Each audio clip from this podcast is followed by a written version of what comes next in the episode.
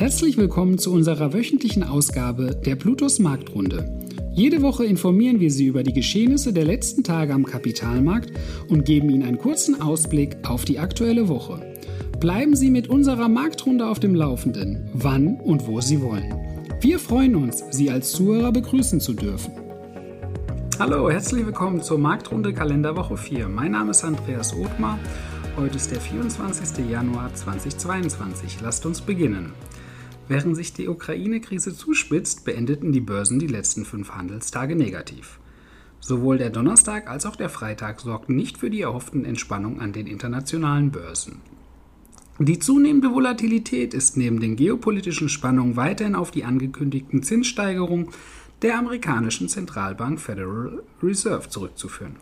Der Abverkauf der hochbewerteten Technologietitel setzte sich letzte Woche fort, sodass die Nasdaq 100 auf Wochenbasis 7,51% nachgab. In der kommenden Woche werden einige Tech-Giganten, darunter der Softwarehersteller Microsoft und der Automobilbauer Tesla, ihre Zahlen veröffentlichen.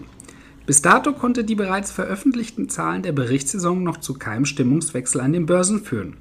Insbesondere die Aktie des Streamingdienstes Netflix stand nach Bekanntgabe der Quartalszahlen unter erheblichem Abgabedruck. Nachbörslich gab die Aktie 20% nach, obwohl der Konzern in den letzten drei Monaten 8,28 Millionen neue Nutzer gewinnen konnte. Die schlechten Geschäftsaussichten durch zunehmende Konkurrenz und die damit verbundenen steigenden Kosten und die geringen Margen bewegten Aktionäre dazu, sich von ihren Beständen zu trennen.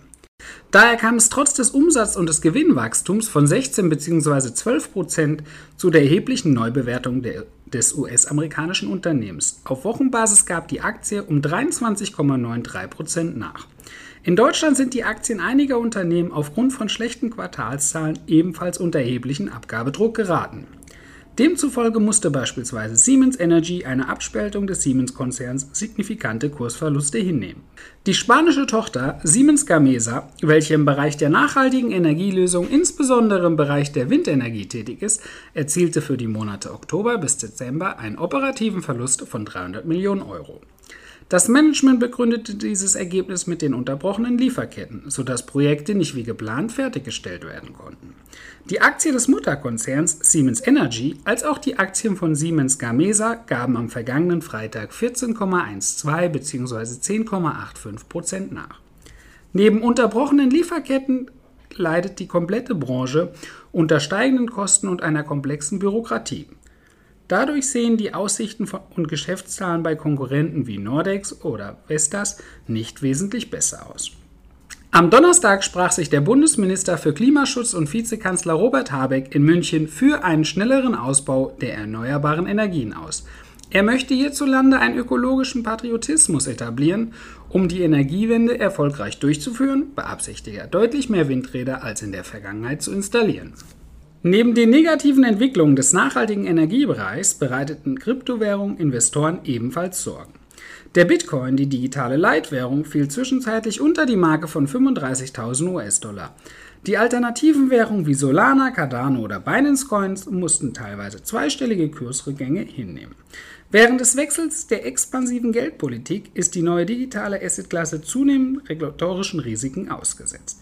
Dementsprechend gab die russische Regierung letzte Woche bekannt, dass man den Bitcoin voraussicht aufgrund des hohen Energieverbrauchs verbieten werde. Des Weiteren sehe die russische Zentralbank die Finanzstabilität und die geldpolitische Souveränität des Landes durch einen starken Bitcoin gefährdet. Positive Neuigkeiten gab es hingegen von dem Edelmetall Silber. Aufgrund einer höheren Nachfrage und der steigenden Inflation stieg der Preis des Metalls in der zurückliegenden Woche um 5,8 Prozent. Schließlich bleibt abzuwarten, ob die Edelmetalle Gold und Silber von den aktuellen Entwicklungen nachhaltig profitieren können. Während letzte Woche bekannt wurde, dass die Anzahl an deutschen Aktionären rückläufig ist, tendierten die Börsen, wie bereits eingangs erwähnt, zur Schwäche. Der deutsche Leitindex DAX schloss die Woche mit einem Minus von 1,76% ab. Der Eurostox 50 wies einen Verlust von 1% auf. Die Nasdaq 100 musste einen Kursverlust von 7,51 Prozentpunkten verzeichnen. Der Dow Jones schloss die Woche mit einem Minus von 5,12 Prozentpunkten ab. Der SP 500 gab 0,3 Prozentpunkte nach, wobei sich eine Feinunze Gold auf Wochenbasis um 0,87 Prozent verteuerte. Letzten Freitag lag der Preis einer Feinunze bei 1833,6 US-Dollar. Eine virtuelle Münze des Bitcoins beendete die zurückliegende Woche mit einem Minus von 16,97 Prozent. Wir wünschen euch eine angenehme Woche. Danke, dass Sie sich unseren Bluetooth Marktrunde Podcast anhören. Wenn Ihnen der Podcast gefallen hat, dann hinterlassen Sie gerne eine Bewertung auf Apple Podcasts und folgen Sie dem Podcast auf Spotify. Teilen Sie ihn bitte auch auf Facebook, Twitter und LinkedIn und besuchen Sie blutos.de. Viel Spaß weiterhin und bis zum nächsten Mal, Ihr Plutos-Team. Rechtlicher Hinweis? Die in dieser Veröffentlichung zur Verfügung gestellten Informationen erfolgen nach bestem Wissen und Gewissen. Informationen im Rahmen von Finanzanlagen unterliegen aber stetiger Veränderung und wechselnder Einschätzung. Eine Haftung wird ausgeschlossen. Die in dieser Veröffentlichung enthaltenen Informationen und zum Ausdruck gebrachten Meinungen geben die Einschätzung der Bluetooth Vermögensverwaltung AG zum Zeitpunkt der Veröffentlichung wieder und können sich jederzeit und ohne vorherige Ankündigung ändern. Angaben zu in diesen Zukunft gerichteten Aussagen spiegeln die Zukunftserwartung der Bluetooth Vermögensverwaltung AG wider, können aber erheblich von den tatsächlichen Entwicklungen und Ereignissen abweichen. Für die Richtigkeit und Vollständigkeit kann keine Gewähr übernommen werden. Der Wert jedes Investments kann sinken oder steigen und Sie erhalten möglicherweise nicht den investiertesten Geldbetrag zurück. Werteentwicklung aus der Vergangenheit ist kein Indikator für zukünftige Werteentwicklung. Die in dieser Veröffentlichung enthaltenen Informationen und zum Ausdruck gebrachten Meinungen geben die Einschätzung der Bluetooth Vermögensverwaltung AG zum Zeitpunkt der Veröffentlichung wieder und können sich jederzeit ohne vorherige Ankündigung ändern.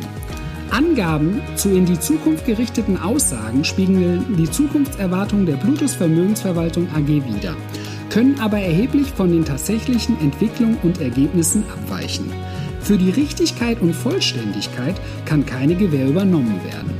Der Wert jedes Investments kann sinken oder steigen und Sie erhalten möglicherweise nicht den investierten Geldbetrag zurück. Werteentwicklung aus der Vergangenheit sind kein Indikator für zukünftige Wertentwicklung. Die Informationen stellen keine Anlageberatung oder Kauf- oder Verkaufsempfehlung dar, sondern sind eine Momentaufnahme der Finanzmärkte. Wir empfehlen grundsätzlich vor jeder Entscheidung die Beratung durch Ihre Bank oder einen unabhängigen Vermögensverwalter.